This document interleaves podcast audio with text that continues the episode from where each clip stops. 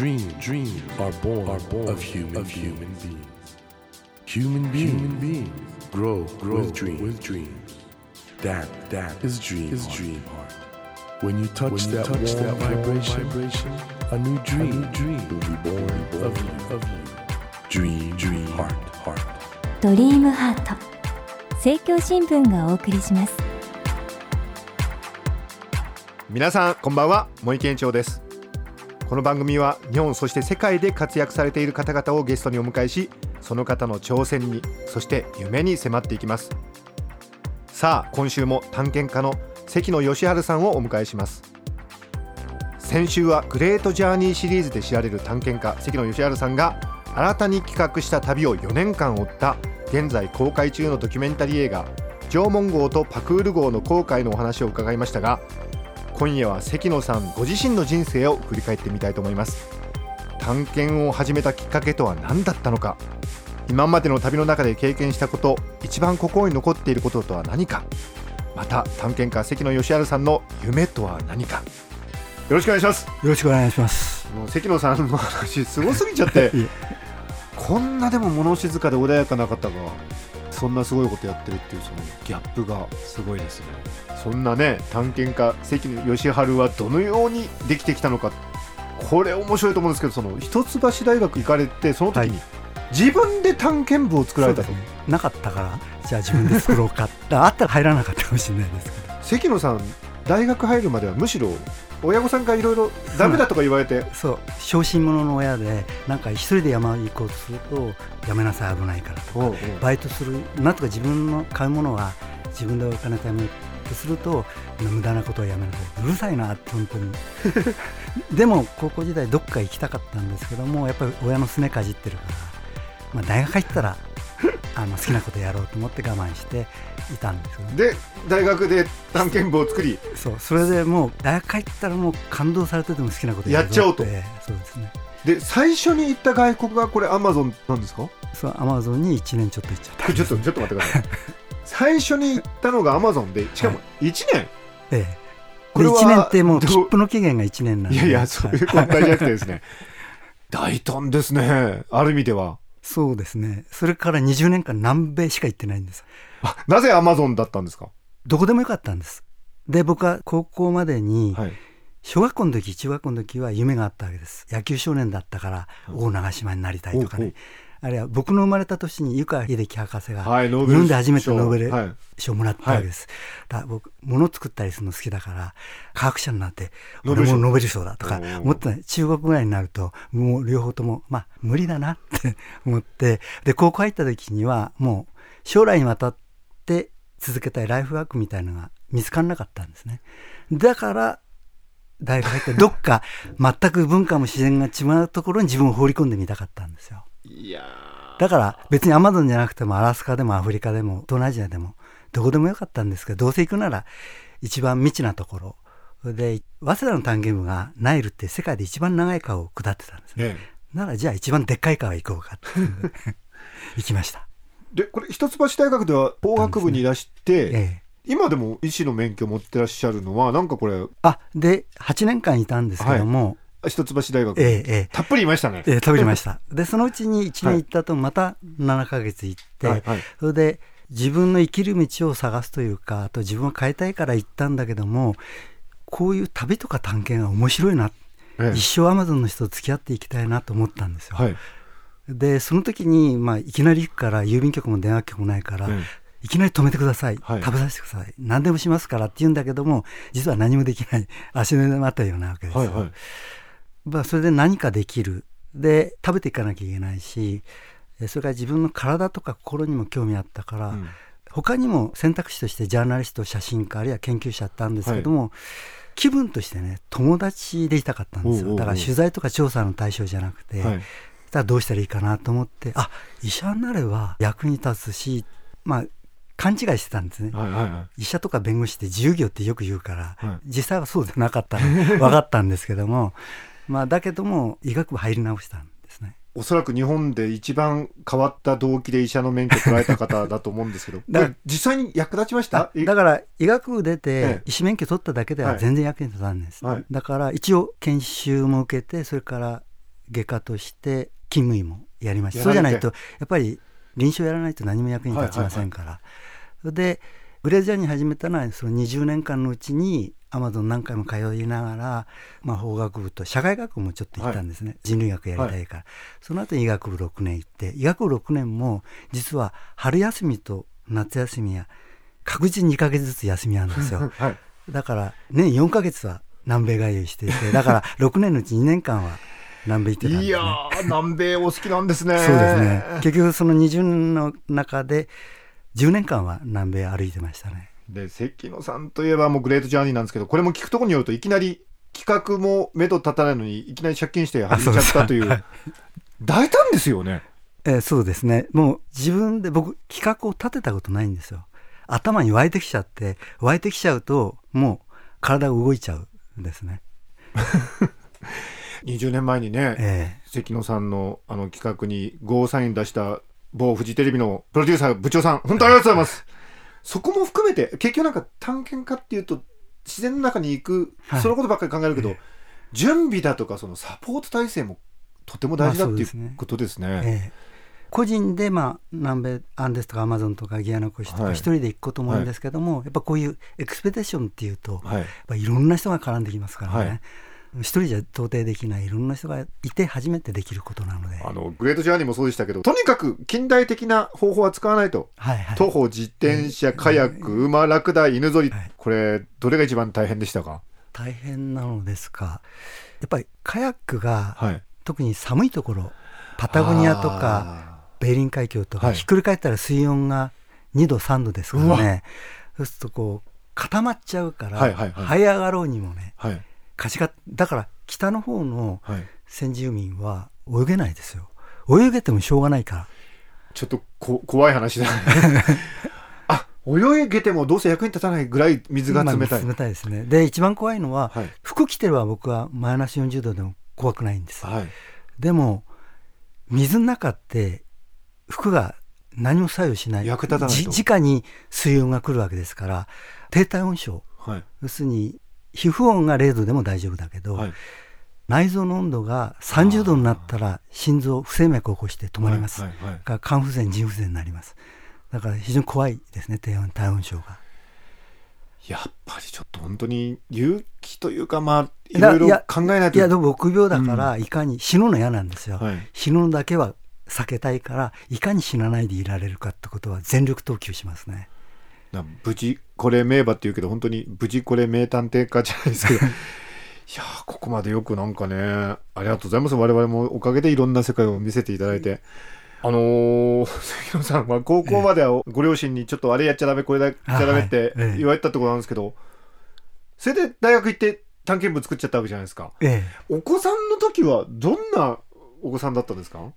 でもよく迷子になりましたね、迷子になった、え5人兄弟の末っ子なんですよ、はい。だからすごい父親が可愛がって、はい。だから余計うるさいわけですよ。いわゆる過保護というか。過保護というか、はい。でも親父がねパチンコが好きでで僕は面白くないから親父がパチンコやってるどっか行っちゃうわけでそれで迷子になったりとかね。迷子になったのかそれともそこで あの空間認知能力が鍛えられたのか。まあそうですね。あよくじゃあ勝手にいろいろ歩いちゃってた。とか、まあ、家からもね、はい。こう浅草が近かったんで、はい。えー3キロぐらいかな。歩いてっえたええ何歳ぐらいの時ですか？え小学校の時ですね。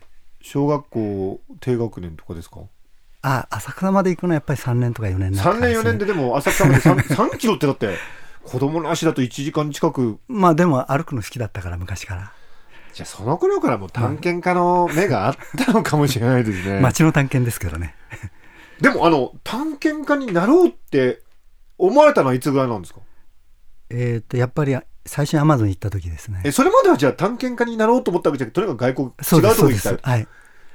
え子供の頃から例えばあえ。の、いろんな探検家の伝記を読んで憧れたとかあそういうことそれはないんですね。ない。いやもちろん15少年漂流記とか、はい。ロビンソン・クルーソーとか、読んでました、い。でもだからといって探検家になろうとは思ってなかったし、うわ不思議なもんですねえ。人間ってのは、あの僕あのいろいろ拝見してて面白かったのがあのグレートジャーニーを思いつかれたきっかけがええ。アマゾンで現地のあ人を見てて似てるという、ええはい。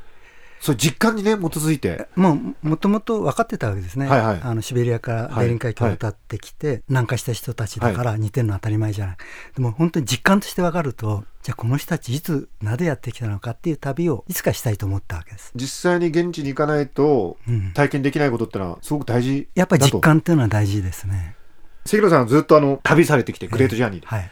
旅って何ですか？関野さんにとって。やっぱりあの一つは好奇心ですね。知らないものを知りたいっていうこともあるけどももう一つはやっぱり気づきですね。同じ文化の中でいると全部が普遍的だと思うわけですよ、はい。でも他の文化見て初めてそれを鏡としてあ自分のやってることは特殊なんだって分かるわけですよね。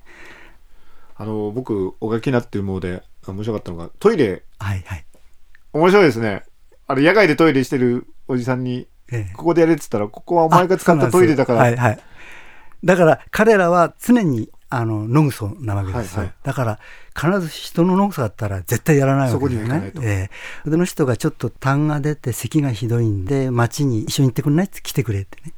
で食事しようねって食事したら催してきたわけですね、はい。じゃあ僕のトイレ使ってよって。でホテルだから水洗別があったわけですよね、そしたら「お前ここでクソしたろ」あ僕しないけど前の客がしたかもしれませんっつったら、はい怒り出したわけですね。人の靴下とかで俺が嘘できると思うのかっつって外出て確かにノースしてましたから。目から鱗っていうか、ええ。あそういう捉え方するんだっていうね、でその頃血便も出ててある村に行ったら、で検便したいから持ってきて誰も持ってこないんですよ、はいはい。で一人持ってきたんですね、ねほんでやっぱりアメーバ咳だって分かったん。だ、みんななんで持ってこないの？恥ずかしいからだよねきっとって言ったら。そうじゃない。はい。あんた医者でしょ、うん。要するに治療するホワイトマジシャンでもあるけど、はい。あんたは呪いもかけるブラックマジシャンでもあるんだよ我々にとっては。で下手のうんこはまだ体の一部で、はい。だから呪いをかけられたらまずいからだってことが分かってね。だから医者になってよかったと思うのはそういう時ですね。いやだけど本当にいわゆる、まあ、現代人我々とは全く違う考え方をし、まあでもその考え方はそれを考えたなりにええ。ある種筋道があって、あそうですね。つながりがあるわけですよ、え一貫してるわけでえいやーすね面白いですね。今あのね美術大学で教えてらっしゃいますが学生にそういう話するともうちょっとね。いろんな新しい発想が出てくるし、だから溜め込むことがいい社会が我々の社会だけども、うんうん例えばその必要なだけはい。真珠がいくらでも取れるんだけども、はい。はい。生活するだけ取ればいいよっていう島があったりね、あそうか。ええ。でメコン川下った時もはい。金を掘ってん砂金を掘ってんですよ、はいはい。で僕手伝ったんですけどね、で話しながらいつも取ってんの？いやもうすぐ正月だから いろんなもの買いたいから掘ってるんでいつも掘らないよ。そうか。それね、うん。文明だともうずっと掘って、そうそう。じゃあどれぐらい日本まあ、我々だったら掘り続けますよね、はい。亡くなるまで。いやーいろいろ考えさせないよな。なんかね、まるで関野さんにアマゾンで、なんか火を囲みながら話を伺ってるような、そんな、とてもいい気分になってきたんですけど、あの関野さん、ずーっといろんなことやってらっしゃって、ある意味ではもう探検家としては夢実現しちゃってるとも、我々から見ると見えるんですけど、はい。関野さんにとって、まあ、この番組のテーマ、ドリームハートってことではい。夢なんですけど、はい。これからの夢って何ですか？来てるうちはやりたいのはやっぱり最後のグレーズジャーニーですね。これはたそれどどういうものになるでしょうか？あの最後に人類が進出したのは海なんですよ。はいはい。実はオーストラリアってはい。その日本とか中国来る前に5万年前にさっさと行っちゃったんですよ、ね、行ってしまってたとだからアフリカ人と似てますよね、ニューギニいはいアボリジンって。はい。だから彼らはでも海を渡ってるわけですよね。はい。どうやっだからそれが不思議だから、そのどういう船か多分草船だと思うんですね。はい。旧石器で作んなきゃいけないわけですから。はい。手つきなんかないわけですから、はい。その旅をいつか海はなくならないから、はい。まあいつかやればいいんですけども。あの、これ、東南アジアからオーストラリアに。そうですね。まあ東南アジアインドネシアからオセアニアですね。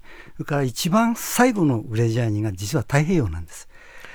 っていうのは小さい島ははい。狩猟採集できないんですよ。だからハワイとか1500年前です行ったの。ニュージーランドの800年前です。で沖縄本島ぐらいの広さが必要なんですよ。おお。だから農耕が始まって初めて住めるようになったんですそれまでは無理なんだ。えでも、なんとかして行ったんですよね。えそうですちょっとじゃあ少なくともアジアからオセアニア、太平洋ええの2つはやんないといけないと。まあいつやるかじっくりとうわー先が長いなーまあでも、ぜひちょっと我々としてもね、関野さんのそのグレートジャーニーを見たいです。はい ぜひ見せてください。あの皆さん繰り返しになりますが今関野義治さんの映画縄文号とパクール号の公開東京はポレポレ東中野そして大阪はセブンシアターね、セブンシアターでやってます。やってます絶賛上映中ですので、ぜひご覧になってください。本当にあの、生きる勇気をもらうと思います。ということで、2週にわたって、本当心がいろいろ動くお話を伺いまして、ありがとうございましたこ。ちらこそどうもありがとうございました。